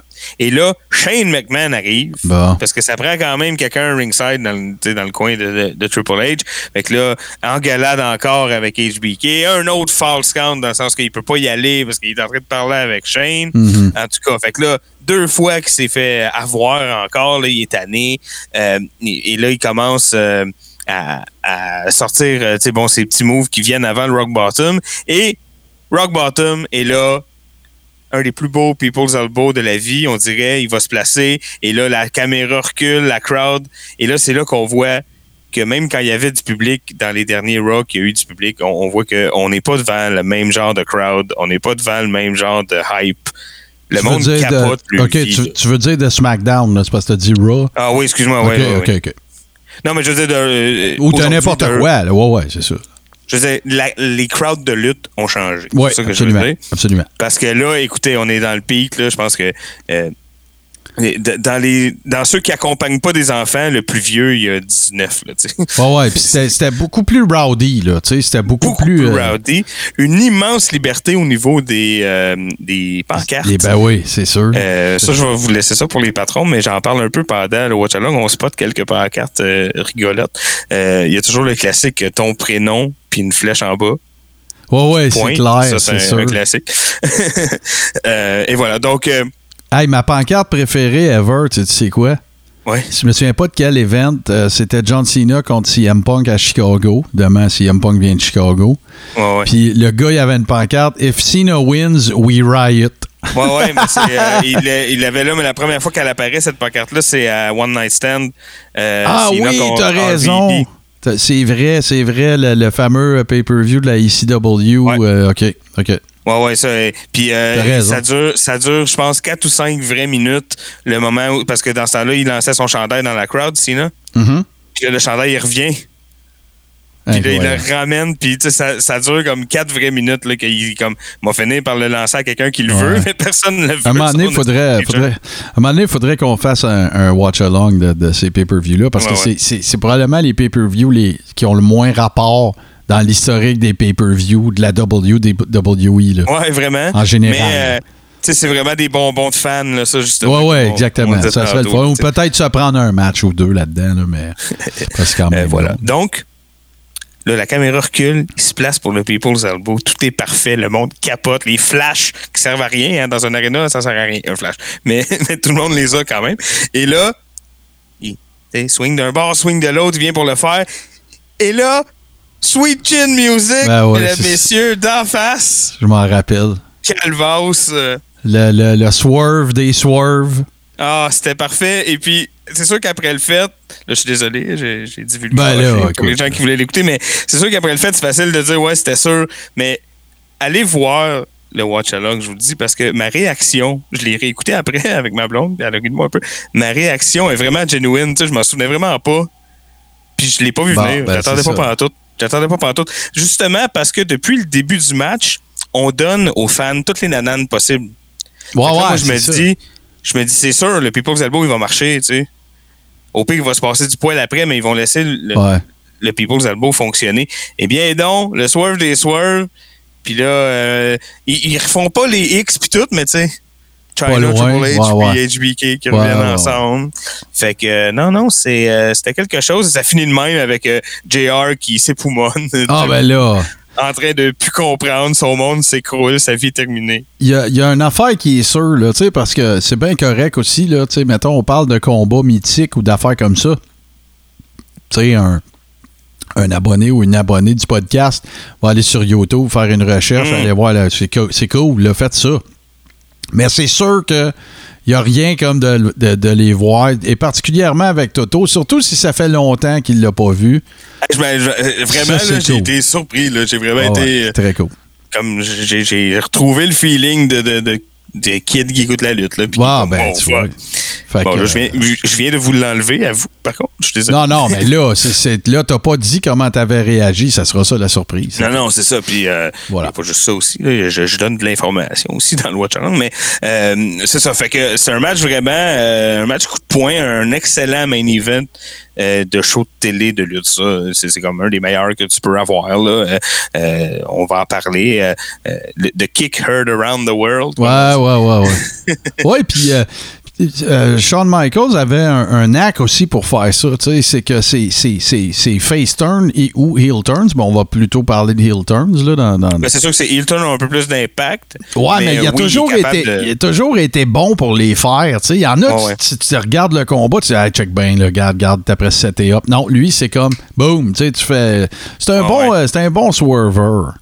Je- J'avais bien aimé aussi le, le, le Sweet Chin Music qui avait été le début de la feud, euh, feud de merde finalement, mais le, le début était bon, euh, entre lui et Hogan pour SummerSlam 2005, qui s'est avéré être un des pires matchs de Ça, de là, SummerSlam. mais- faut, faut, faut absolument. euh, tu sais, tu sais un peu l'histoire en arrière de ce qu'on Ouais, ouais, l'oversell. Ouais, ouais, c'est ça. Ça, faut qu'on faut qu'on fasse un watch-along de ça parce qu'écoute, de un, ça Attends, dé- faut en donner un peu au monde qui écoute aussi. euh. Ouais, ouais, mais écoute, là. Faut pas tout euh, mettre en watch along, mais euh, ben, je- non, là, c'est pas ça que je suis en train de dire non plus, mais écoute, euh, tu sais, de, de par le, le- le travail qu'on fait puis le- le- l'exclusivité que ça a, euh, je- en tout cas, moi, je suis pas gêné de le dire et de le faire, mais effectivement, il n'y a rien qui dit qu'éventuellement, on pourra pas en faire un, justement pour montrer un peu c'est quoi la chaîne aux gens. Parce je veux que dire aussi parler de, de- comme on peut en parler en ondes, on Oui. est obligé de, de tout garder pour le watch along, mais c'est- c'est c'est un match euh, assez fucked up à regarder en fait parce que Ouais. euh, euh, bon, en tout cas, pour des raisons dont on discutera peut-être dans une chronique où on parlera vraiment Oui, spécifiquement de ça. là. Euh, mais euh, Shawn Michaels décide d'overseller euh, 100% des moves qui se fait faire. Et ça donne un des matchs les plus ridicules. Ah non, ça, et on sent la- le match avance et la frustration de Hogan aussi. Ouais, ouais. Imaginez-vous juste là pour vous mettre un peu en appétit, là, puis on va se prendre une note de revenir là-dessus, mais euh, tu sais, euh, mettons, euh, Shawn Michaels est comme sur le top du, troisième turnbuckle, de côté, là, tu sais, dans la position où est-ce que quelqu'un pourrait arriver puis il donne un coup de pied dans le ventre, mettons. Puis Hogan, à un Ouais, moment donné, voilà. il en donne un, puis euh, Shawn Michaels, là, il spring probablement quatre pieds dans les airs, là. Ouais, ouais, C'est juste pour le- presque droit. Là, Ouais, ouais. Son but, c'est de ridiculiser Hogan parce qu'il n'est pas d'accord avec comment ce combat-là est booké et ce qui a amené à le booker. Hmm. Il n'est pas d'accord avec les décisions qui ont été prises backstage et sa façon de se revenger. Ah, tu veux que je fasse le match? Parfait. Moi, tu le faire le match. Et écoute, ça donne une pièce d'anthologie absolument euh, extraordinaire. Et euh, écoute, euh, je- c'est- non, c'est sûr, c'est un astuce de bon point, ça. J'ai pas pensé à ça, mais définitivement. Puis là, ben, puisqu'on parle de Watch Along et tout ça, ben, hier, j'ai eu une épiphanie, Toto. Fait qu'on se fait un meeting de production dans le podcast, c'est notre spécialité. Mais euh, j'aimerais ça d'ailleurs savoir s'il y en a que ça intéresse dans nos abonnés et dans nos patrons. Puis après ça, ben, on pourra euh, voir comment on peut. Mais hier, dans le combat, euh, dans un des combats qui était sur la carte, euh, c'est-à-dire c'était Bobby Lashley contre Joe Mc... non, pas vrai. C'est Braun Strowman contre The Miz et Morrison pour la ceinture de champion. C'est un handicap match. Miz et Morrison luttent comme s'ils sont en équipe. S'ils veulent rentrer, sortir du ring, il y a juste le droit d'en avoir un. Il faut qu'ils se donnent la tag et tout. Et il y a eu le C'est botch. celui qui pin qui est champion. Oui, exact. Fait que euh, je te laisse euh, t'imaginer ce que ça a donné comme résultat. Mais il y a le botch de 2020 dedans. Ah, OK. Fait que ça, ça m'a donné l'idée qu'on va faire Toto des capsules qui vont être en watch along parce que, écoute, ça va nécessiter quand même pas mal de travail de recherche de, notre part, de, de part et d'autre, pour toi et puis pour moi. Mais on va faire, ça existe déjà, là, c'est pas moi qui ai inventé ce mot-là, mais on va se faire notre watch along euh, Botchamania, c'est sûr. Puis Ouais, on va ouais. sortir euh, une dizaine, douzaine, quinzaine, whatever, de botch. Moi, j'en- ai déjà 4-5. là. Ouais, ouais. Euh, puis on va, on va regarder ça ensemble. Alors, c'est clair que ça va faire partie des, euh, des prochains Watch Along. Puis il y en a des absolument savoureux, dont le botch des botch qui inclut euh, un monsieur du nom de Tom Zink, qui a été bien connu à Montréal. et c'est le botch de l'humanité, vraiment. Là, c'est, euh, écoute, c'est vraiment quelque chose. Fait que, euh, ben écoute, Toto, toujours intéressant. Puis c'est, c'est une fiole d'écoute dont on pourrait parler. Ah, puis que- je vais en reparler, peut-être pas la semaine prochaine, là, je vais prendre un break, mais je vais revenir à parler de, de, de Ben match oui. entre ces deux gars-là, c'est sûr et certain. Absolument. Ben écoute, euh, on va faire une petite pause là-dessus, mon cher, puis on va revenir avec euh, la chronique Luther Old School. Et cette fois-ci, on tu passes euh, du côté du Japon et on va parler. ben, en fait, Ben oui! quelqu'un qui a été naturalisé américain, par contre, là, on va tout vous raconter ça, mais on parle de nul autre que Hiro Matsuda. Austin 316 says I just whipped your ass. Radio H2O.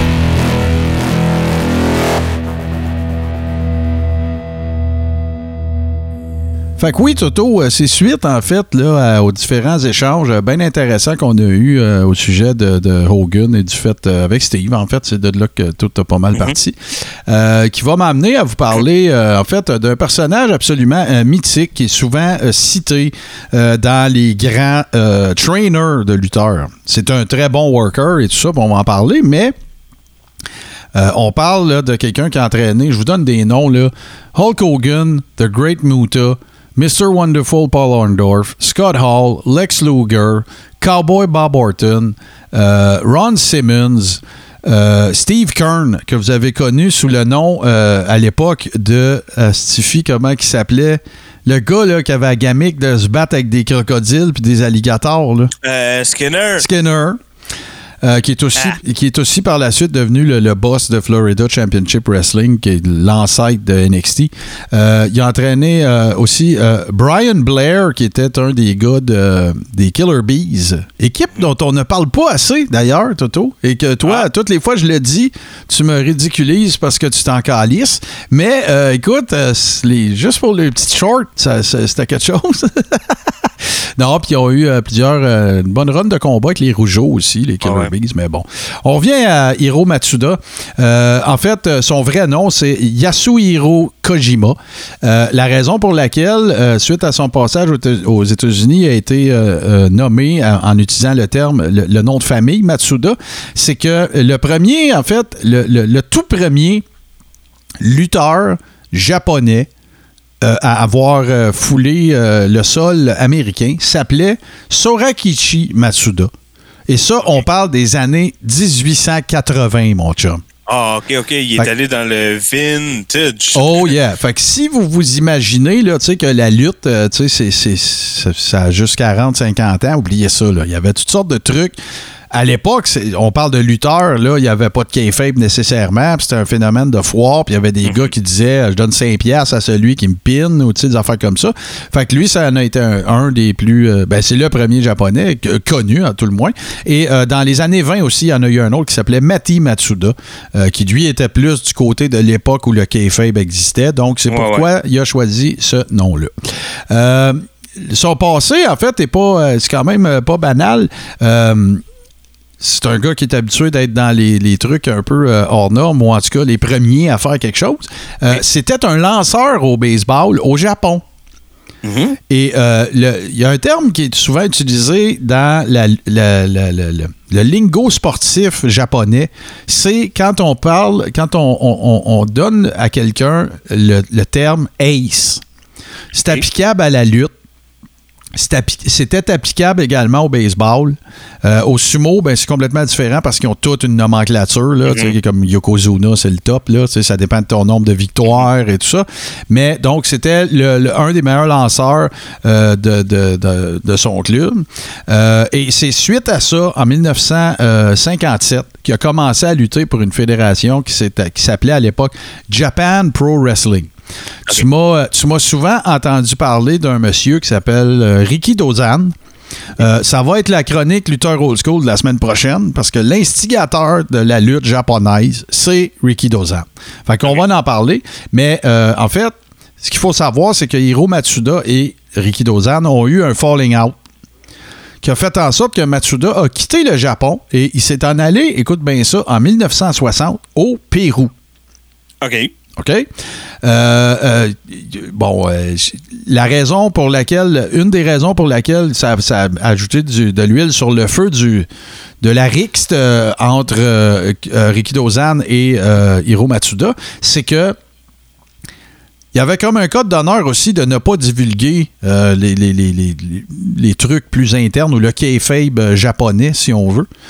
Et euh, l'autre affaire aussi, c'est que... euh, Ben, comme partout, là, le KFA peut-être très protégé. Ouais, mais j'y arrive. C'est qu'il y a une autre notion aussi euh, du côté de la lutte japonaise, à tout le moins à cette époque-là. C'était que euh, si tu t'en allais ailleurs, surtout aux États-Unis, c'était différent. Mais si tu t'en allais ailleurs, il y avait de grandes probabilités que tu dévoiles la mentalité japonaise associée à la lutte, mais également au sumo, qui veut que tu peux te- t'auto-healer par le mental, par euh, des plantes, par la nature, et euh, aussi que te reposer quand tu es blessé, c'est une marque de faiblesse. Tu sais, ça, c'est quelque chose que Oh. Ricky Dozan, comme, comme euh, hardcore, euh, euh, euh, artiste de combat, si on veut, on va dire ça comme ça, parce que Ricky Dozan aussi a son histoire. Là.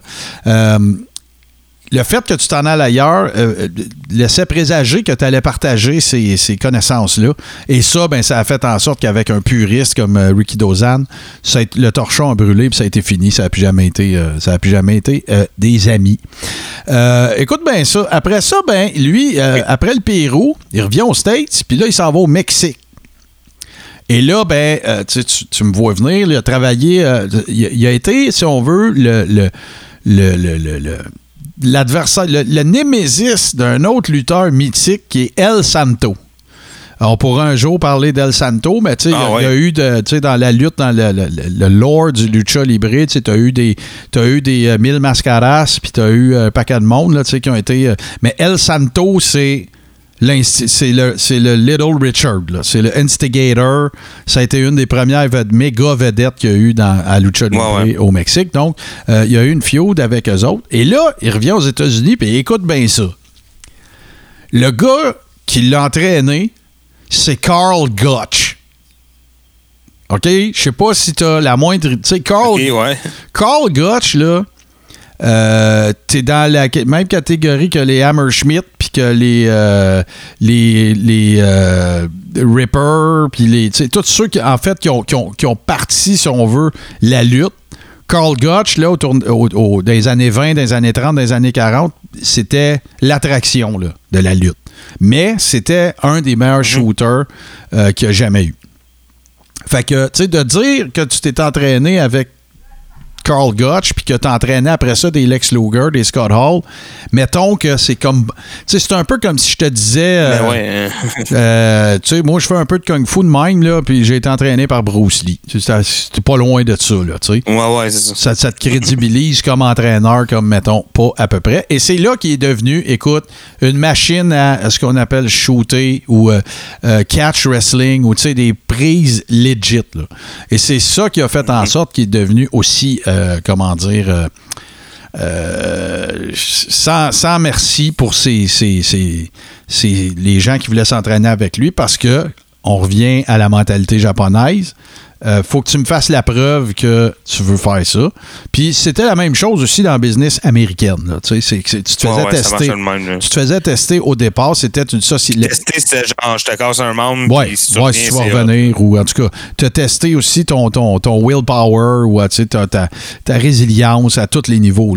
Euh, Il faut comprendre, puis ça, on en a parlé souvent, mais il faut comprendre que le monde de la lutte, c'est une société secrète à cette époque-là qui comporte un très grand lot de secrets, de façons de faire. Ça a même son propre langage. Et euh, si. Mhm. C'est ça, une façon de. Tu veux pas laisser rentrer n'importe qui Voilà. là-dedans. Tu, euh, puis d'autant plus que aussi, souvent, c'est que tu étais référé dans ce monde-là et la personne qui te référait était responsable de toi. Là. Si un petit clin ou que tu sais que, que- peu importe, ben tu sais, il retournait voir la personne qui l'a hanté. Ouais, Un ouais. peu comme la mafia, écoute, j'exagère à peine, là. mais tu sais, c'est ça. là. C'est une société secrète dans- qui, a des, qui a des us et coutumes, puis qui a des secrets qui ne doivent pas être révélés. Donc, on veut que tu fasses la preuve que si tu veux faire partie de cette société-là ou de ce- cette confrérie-là, ben tu, es, tu, tu es méritant. Et une des façons de le faire, c'est de te gueule. c'est pas plus Ouais, compliqué que ça. Et de voir si t'allais revenir. Donc, c'est Pour, exactement ce pour te donner- pour vous donner une idée, là, si on prenait quelqu'un de l'époque, mettons Carl Gotch, puis qu'on lui montrait tout ce qui est tout ce qui est disponible en, en frais de kayfabe pété sur le network, par exemple, tous les documentaires, tout ça, lui il capoterait que ça, ça soit disponible. Il comprendrait même pas pourquoi. Il y en a encore d'ailleurs. Tu sais, comme euh, le meilleur exemple que je peux te donner, c'est Jim Cornette. Jim Cornette, il est encore méga kayfabe. euh, Tu sais, bon, il comprend bien qu'il est dans une autre époque maintenant, puis il a fait des shows interviews, puis tout, mais tu sais, il, y a encore, euh, tu sais, lui, il pense encore que la business est plus ce qu'elle était à cause de la disparition du kayfabe. Bon, c'est un tout Ouais, autre débat qu'on aura peut-être un jour. Mais euh, c'est ça. Fait que là, ben, excusez, il s'entraîne avec, euh, s'entraîne avec Carl Gotch.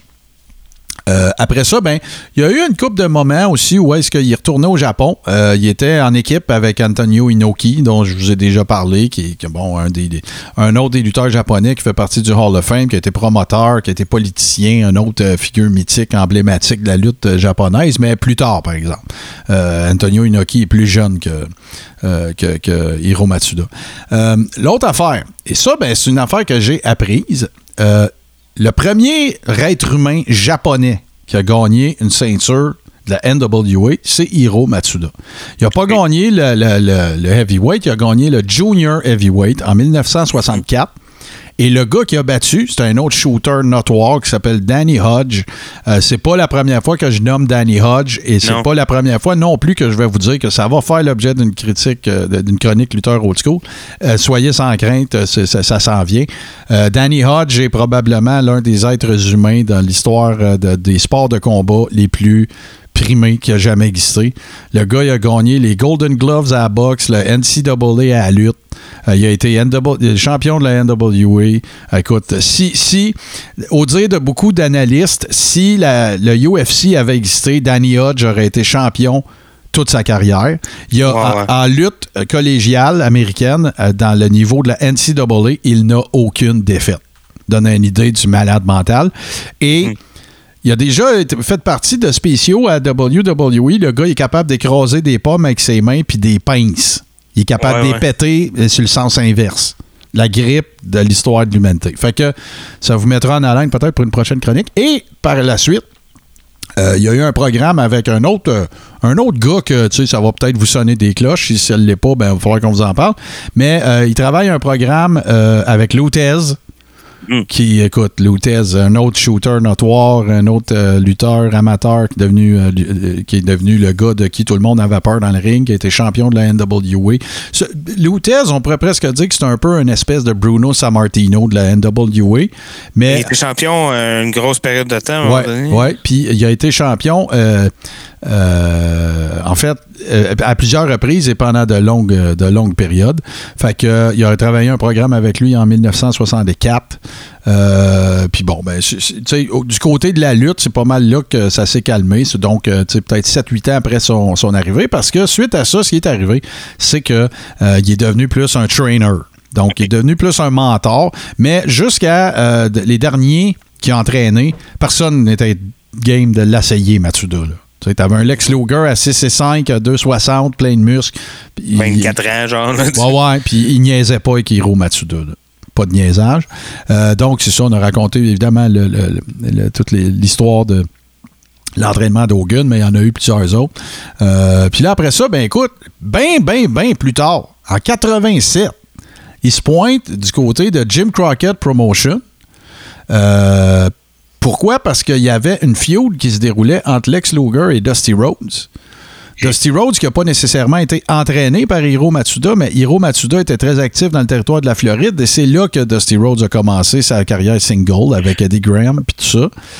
Fait que euh, il s'en vient, euh, il vient, euh, il vient un peu euh, se mettre au milieu de ce- cette euh, rivalité-là entre ces deux, ces deux trainees, si on veut. Il y a eu une coupe d'affaires aussi un peu, un peu weird. Il y, a, il y a eu un match à un moment donné à TV avec James J. Dillon. Manager des, des Four Horsemen.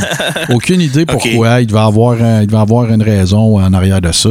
Euh, il y a eu aussi, euh, avec une autre légende, en fait, c'est que lorsque euh, il y a eu le fameux match entre justement Lex Luger et Dusty Rhodes, ce qui est arrivé, c'est que euh, voyons, euh, Matsuda était dans le coin de Luger qui travaillait en heel. Matsuda était un heel presque toute sa carrière à tous les points de vue. Euh, Puis Dusty Rhodes, lui, il avait un gars avec lui qui s'appelle Johnny Weaver. Johnny Weaver, tu- toi, tu l'as déjà vu si tu regardes la vieille NWA parce qu'il était commentateur. Sauf que Johnny Weaver, dans les années 60, dans les territoires de la Caroline puis de l'ancienne, euh, tu sais, Jim Crockett père, c'était le babyface des babyface.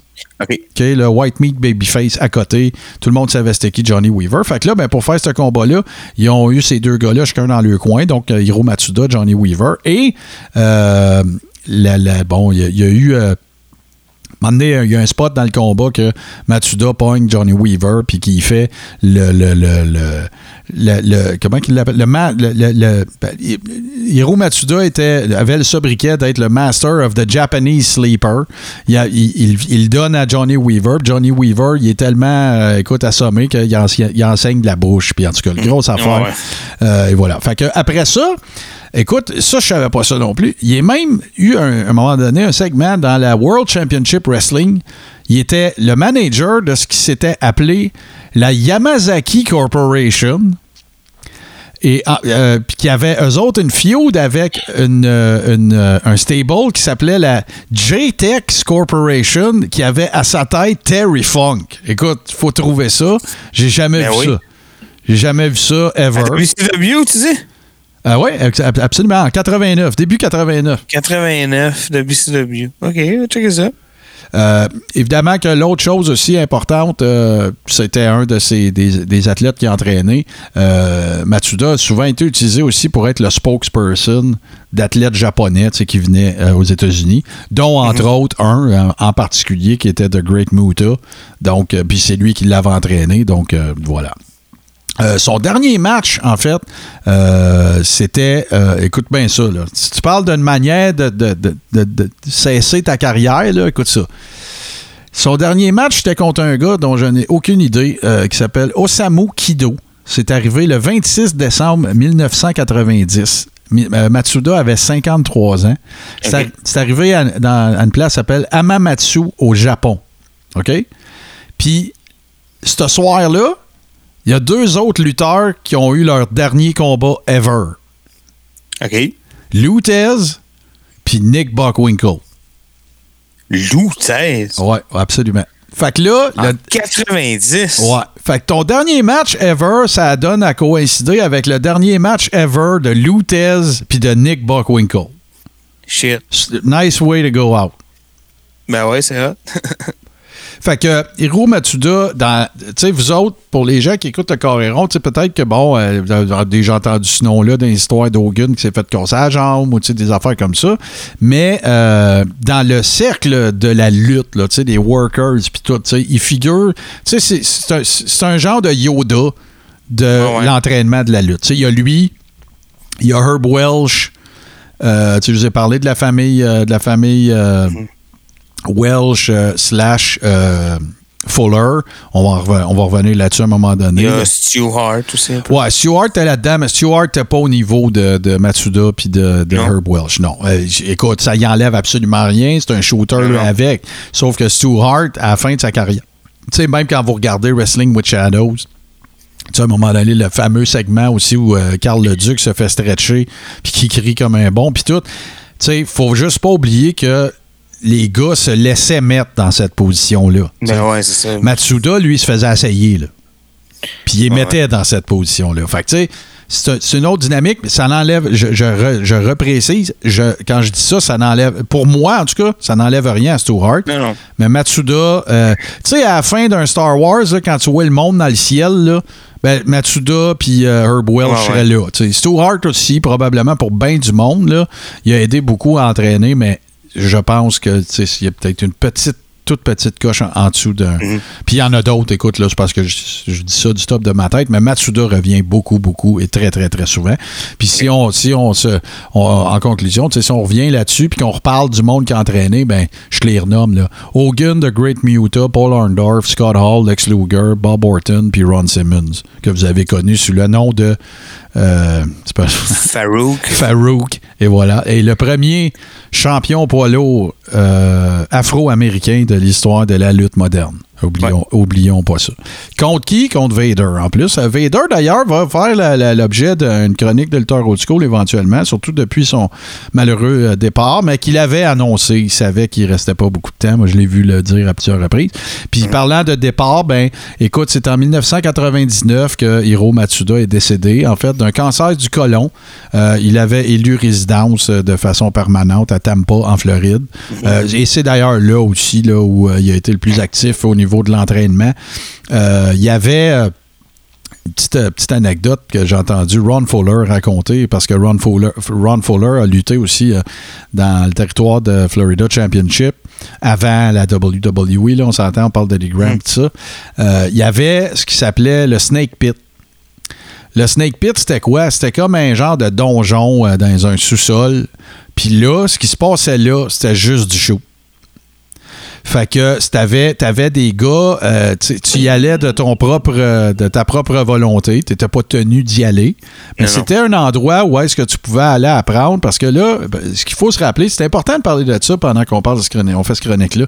Ce qui est important de se rappeler, c'est que quand ils sélectionnaient un champion à l'époque de la NWA, fallait que ce gars-là soit un shooter. Pourquoi? Parce que tout le monde avait peur du promoteur véreux qui volerait la ceinture de la NWA en se servant eux-mêmes d'un shooter. Tu me suis?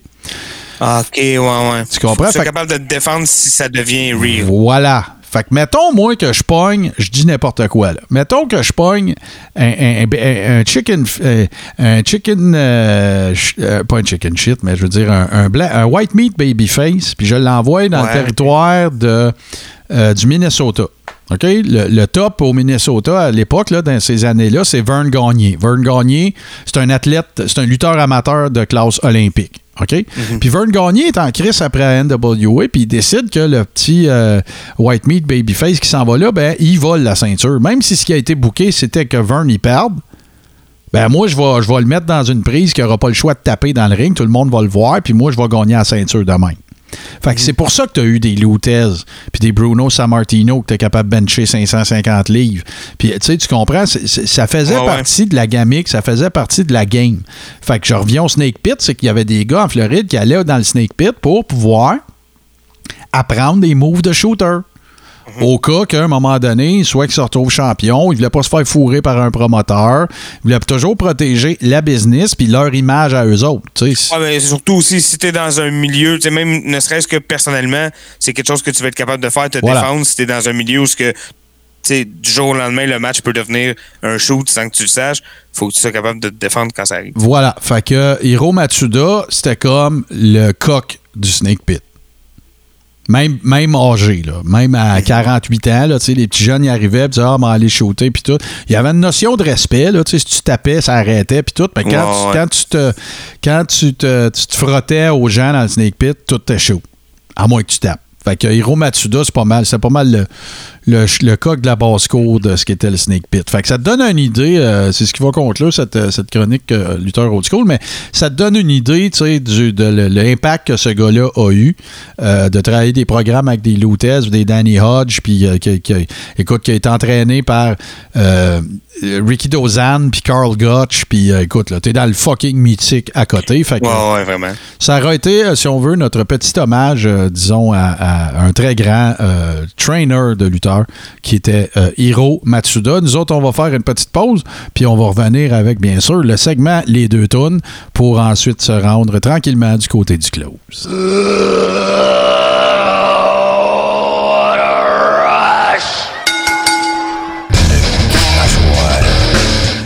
Et là, on parle code Trump qu'il appelle la Trumpologie. Hey man, ce gars-là, il se branle en regardant des tweets de Trump. Puis la façon qu'il justifie toutes les affaires qui arrivent à Trump, puis oh, il savait, c'est tout prévu, c'est tout planifié. Tu sais, la, la- la fois que Trump, il, il- il marchait avec un bout de papier cul en dessous du talon, là, ben... euh,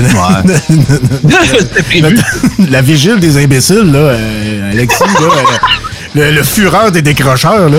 Lui, je suis convaincu qu'il lui il se disait Ah, mais ça, c'est une manœuvre, hein. Il a fait exprès pour mettre un bout de papier de toilette là parce qu'il voulait manipuler. C'est certain. Il- il- Trump, il, il- il- il parlerait puis il échapperait un rot.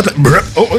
Il dit ça, ça, ça, c'est- pas n'importe quel rot là. Ça, ça, ça, il y a une raison pour ça. C'est un message à Q. Puis euh, c'est, c'est- il vient de roter le deep state. Ben oui. Il vient de refaire ah oui, il l'a il l'a dévoré. Le crachoir.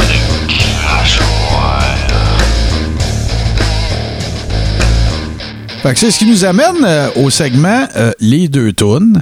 Et là, ben écoute, ça va être. Euh, tu sais, nous autres, Toto, hein, t'es pareil comme moi, des premières, hein, il y en a en asti dans nos Ah, a rien que ça. Ah, écoute. Fait que là, on s'en va du côté, mes chers amis, abonnés, patrons, des tunes de lutteurs japonais. Ouf. OK, bon. Oui, il y a beaucoup de consonnes et tout ça. euh, mais il en demeure pas moins que euh, moi je trouve ça cool parce que ça a vraiment un feeling japonais. Euh, tu comprends Il n'y a pas de doute, là. non, non, c'est ça. Puis quand je dis ça, là, c'est vraiment pas euh, du profilage ou quoi que ce soit. C'est c'est de la bonne musique. Là. Je suis pas en train de dire, euh, Non, ça non, partira mais- pas des tong dang dang dong dong dong. C'est pas ça. Non, non, c'est très japonais, à moderne. Moderne, très, c'est ça, c'est ça. Fait que euh, je vais vous parler des deux qu'on a choisis. Euh, Puis il y a un lien à faire aussi avec l'année 2020, c'est qu'au début de l'année, euh, il y a toujours, j'en parle souvent, Wrestle Kingdom, qui est comme le WrestleMania de la New Japan Pro Wrestling, et, de la lutte au Japon en général, parce que souvent ils font des collaborations avec les autres aussi qui sont là-bas. Euh, et là, ben, cette année, en fait, c'était une des premières fois, c'est peut-être arrivé dans le passé, mais en tout cas, moi, depuis que je le regarde, c'était échelonné sur deux jours. Et euh, le point culminant de ces deux journées-là, outre toutes les autres affaires qu'il y a eu, c'était un tournoi qui amenait euh, deux lutteurs à lutter pour, euh, en fait, le championnat du monde. Mais dans la foulée, parce que dans le tournoi, il y avait des gens qui possédaient déjà des ceintures, elles étaient en jeu aussi. Alors, ce que ça a fait en sorte, c'est qu'à l'heure actuelle, à la New Japan, c'est Tetsuya Naito. Tu sais, je t'ai raconté l'histoire des Los euh, Ingobernables de Japon, Ouais, ouais, ouais. et tout ça. Bon, ben, c'est lui, Tetsuya Naito, euh, qui est champion intercontinental et champion poids lourd de la New Japan Pro Wrestling. Donc, euh, on va commencer avec le thème d'entrée de Tetsuya Naito. Pour ensuite nous amener. euh, moi, j'ai fait écouter plein d'affaires à Toto, là, puis il a dit OK, moi, je vais prendre celle-là, puis tu le nommeras parce que je serai pas capable. Ben, Mais- en fait, c'est parce que moi, c'était Naito qu'il fallait que je nomme. Fait que là, je sais pas le nom de ah, bon, bon, OK. Ben, garde, je- je- à tout seigneur, tout honneur, je pensais qu'on commencerait par le champion. Mais écoute, les deux, ce sont de très grands champions. Le deuxième, ben, c'est évidemment Kazuchika, euh, Kazuchika, euh, Okada, qui est, écoute, le. Le Hulk Hogan moderne, le, écoute, là, c'est, le, c'est le top guy depuis des années. Son règne comme champion a été très long. euh, très, très, très, très bon worker. Vraiment incroyable. Un drop kick à faire euh, dropper ta, ta, ta mâchoire, justement. Euh, ça a donné, écoute, euh, euh, euh, voyons. Hey, c'est vrai qu'il n'est pas facile à dire. Okada a, été, a travaillé dans un programme aussi avec euh, Kenny Omega qui était absolument incroyable. On en a déjà parlé des matchs 6 étoiles selon Dave Meltzer puis tout ça. Euh, donc, il a été là longtemps. Puis Tatsuya, Tatsuya Naito, ben, avec euh, une couple d'autres gars, Tanahashi, euh, il y, a- il y a plusieurs gars des States aussi qui ont fait partie de toutes ces affaires. John Moxley à l'époque, Chris Jericho après à WWE est allé faire un tour. Euh, Pas qu'à de monde. Les Young Bucks ont été dans New Japan. Tetsuya Naito était le, le- le- dauphin pressenti. Euh, Il y, a- eu plusieurs rencontres au sommet entre les deux. Ça a toujours donné des matchs absolument incroyables, mais ça s'est jamais passé jusqu'à cette année. Donc, euh, on, a, euh, on a Tetsuya Two Belts, qui est intercontinental et euh, poids lourd. Donc, euh, c'est ça. Fait que Kazuchika Okada en deuxième, et on commence ça avec euh, Tetsuya Naito, leur thème d'entrée les plus récents. Puis après ça, ben, nous autres, on vous revient. Avec, je vais aller prendre une gorgée d'eau, essayer de me remettre des émotions d'avoir tenté de ne pas débaptiser des, des, des workers absolument incroyables en provenance du Japon. Puis on va vous revenir avec le close.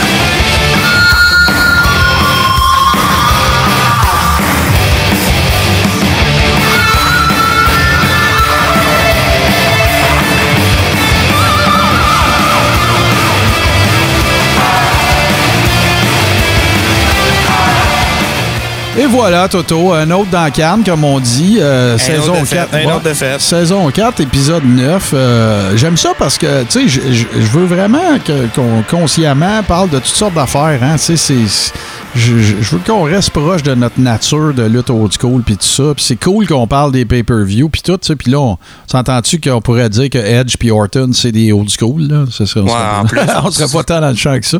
Mais euh, on va continuer, on continue bien sûr de suivre ce qui se fait à l'heure actuelle, mais la, la nature de notre show, son essence, c'est vraiment de parler de lutte old school. Puis à toutes les fois qu'on le fait, puis qu'on va encore plus en arrière, où tu sais, moi j'aime bien ça, c'est là que je prends mon.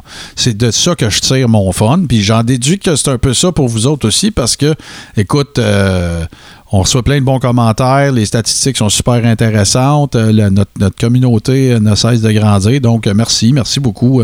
C'est vraiment cool de, de compter sur vous autres et de, de votre euh, assiduité à consommer euh, nos affaires et parfois même, euh, dirais-je, nos niaiseries. Euh, puis euh, évidemment, bon ben, je vais parler des, des façons dont vous pouvez, si on veut, rehausser votre expérience. Évidemment euh, il y a toujours le Coréron qui sort à toutes les semaines, qui est toujours présenté en exclusivité sur radioh2o.ca à tous les lundis à 20h. Si c'est là que vous êtes en train de nous écouter, on vous remercie beaucoup. N'hésitez pas à le refaire. Par contre, si vous voulez ne pas manquer aucun de nos épisodes et même consommer, entre guillemets, les anciens, ben là, évidemment, qu'on vous conseille fortement de vous abonner sur n'importe quelle plateforme euh, qui euh, présente de bons podcasts. J'ai nommé ici Apple Podcasts, Google Play, Spotify et tout bon podcatcher Android. Si vous voulez la rehausser encore plus, ben là, c'est évident que vous voulez devenir l'un de nos patrons. Euh, ce que ça signifie, c'est que pour la modique somme de 5 américains, je précise, mensuellement, vous avez accès à un paquet d'affaires exclusives. Je vous les nomme des épisodes du podcast Le Brunch, exclusif à nos patrons sur un feed RSS privé, des watch-along de matchs mythiques. On en a 3-4 de fait. On a eu Bret Hart contre Steve Austin. On a eu euh, Macho Man contre euh, Steamboat à WrestleMania 3. Le Dog Collar match entre Greg Valentine et euh, Roddy Piper. La différence entre le regarder tout seul euh, en prenant une 50 euh, sur YouTube, ben, c'est que vous avez moi et ou Toto, parce que des fois ça arrive qu'on en fait chacun de notre côté, euh, qui commentons, qui vous fournissons encore plus de compléments d'informations, de, de- d'histoires de backstage, de, de, de, de kayfabe et, et vas-y donc. Et on a aussi, évidemment, puis ça, on a bien du fun à faire ça, les watch-along du Big Four de la WWE. Ce que c'est, c'est que on fait un live sur une page Facebook privée durant laquelle on regarde tous avec nos patrons simultanément le même événement. Puis on se fait du fun, on fait des poules, on fait tirer des t-shirts, on fait écoute, on fait des vrais c'est quoi de nous-mêmes. On fait tirer des on fait tirer des bébelles. Donc pour euh, adhérer à cette plateforme là qui n'est sans Ouais, ouais, c'est ça. Qui est sans engagement, ceci dit. Vous pouvez opter out à tout moment. C'est pas une affaire, tu signes ta vie pour six mois, un an. non, pas du tout. C'est 5 piastres. Tu t'en vas sur patreon.com, barre oblique, le carré rond. Et très important, vous avez accès absolument à tout le contenu. Il y a pas... T'es, euh, t'es cassé, tu débarques un mois, deux mois, tu rembarques, c'est pas grave. Ah, absolument. Tu reviens, puis écoute, tu vas avoir des high five de tout le monde. On a une communauté, tu sais, pas mal serrée, puis on a bien du fun. Et euh, je précise aussi que tu as accès à tout de façon rétroactive. Donc, toutes les watch-alongs que je t'ai parlé tantôt, le, Greg Valentine contre euh, Roddy Piper, euh, Bret Hart à WrestleMania 13 contre Steve Austin, le Double Turn, tout ça, tu as accès instantanément après que tu as adhéré à notre plateforme.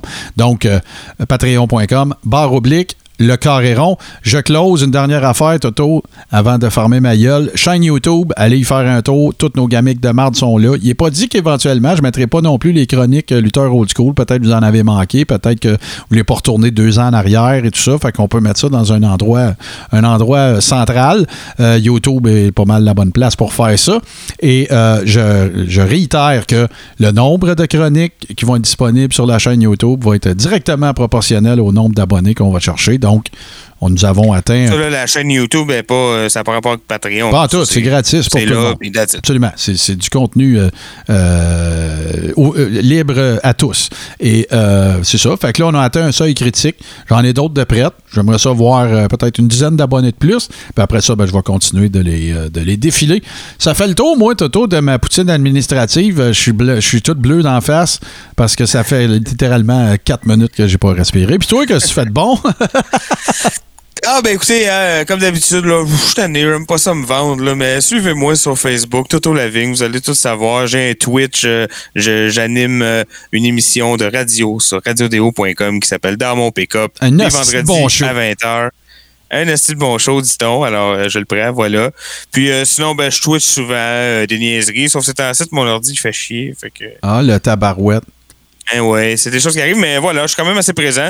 Euh, Facebook, Toto Lavigne sur Facebook, vous allez euh, tout savoir. Ouais, puis là, euh, je- je- précisons que quand on parle de Toto Lavigne, c'est une page, hein, c'est pas ton profil personnel. Non, mon profil personnel utilise mon vrai nom, qui est un secret d'État. Ben voilà, c'est moi, je, écoute, je pense que je l'ai jamais dit, ton vrai nom, dans le show en plus. Je pense, que j'ai la même photo de profil sur les deux. Ah, ça c'est brillant. La, la seule personne que j'appelle par son... La seule personne que j'appelle par son prénom quand que je veux le faire chier, c'est Frank Pocket. Des fois, dans le Crachoir, qui est un autre podcast euh, auquel je participe, si vous voulez aller faire des recherches, allez-y, je le vendrai pas pendant une heure. Le Crachoir, c'est une page Facebook, puis c'est un excellent podcast d'opinion et de niaiserie. Mais, euh, mettons, là, on est dans le show, là, puis je veux dire... euh, Hey, François, t'es pas. Ah, si je le vois dans Squadcast, là, je le vois dans notre session vidéo, ce qu'on enregistre, c'est ah, mon tabarnak. Puis, euh, ben, c'est ça. Écoutez, merci, merci beaucoup. Euh, tu sais, c'est l'été, hein, c'est l'été qui s'en vient. Euh, tu sais, tout le monde prend ça un peu plus relax. Fait que merci encore plus, tu sais, de prendre du temps pour nous écouter. C'est super apprécié. On le fait pour vous autres. On a bien du fun. Puis, parlant de chum, ben, je vais te dire à la semaine prochaine à toi, mon cher chum Toto Lavigne. J'ai failli dire ton vrai nom. Ouais, c'est un secret. ah, c'est ça. Fait que euh, merci beaucoup, Toto. Et parlant de chum, ben, je vous laisse sur, euh, comme toujours, sur le meilleur euh, mash-up de musique de lutte de l'histoire, de podcasts de lutte qui sont diffusés à 20h exclusivement les lundis sur Radio H2O. Et j'ai nommé, bien sûr, mon grand chum, Super Dave Bérubé. À la semaine prochaine.